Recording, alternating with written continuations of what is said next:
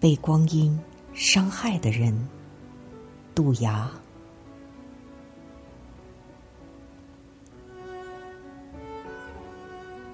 一封书信里，他是个被光阴伤害的人。一月冰雪，二月梅花，他开始陆续把屋里的东西搬到树下。三月桃花谢落，转瞬即逝，他留也留不住。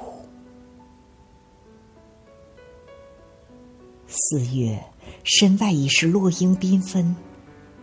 那时，他把事物逐一洒扫一遍，开始坐下来写一封书信，一封没有年月的信，一封没有地址和姓名的信，一封无人能传递的信。然后，把信藏在树下。他开始对空气说话。他说：“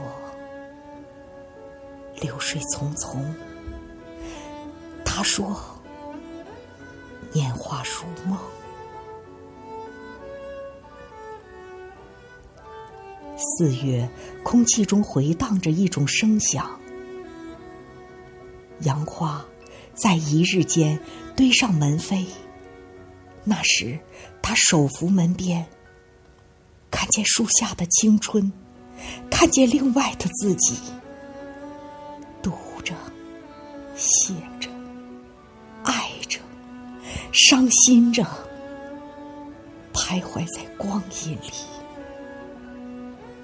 他说：“不如沿街卖花。”他又说：“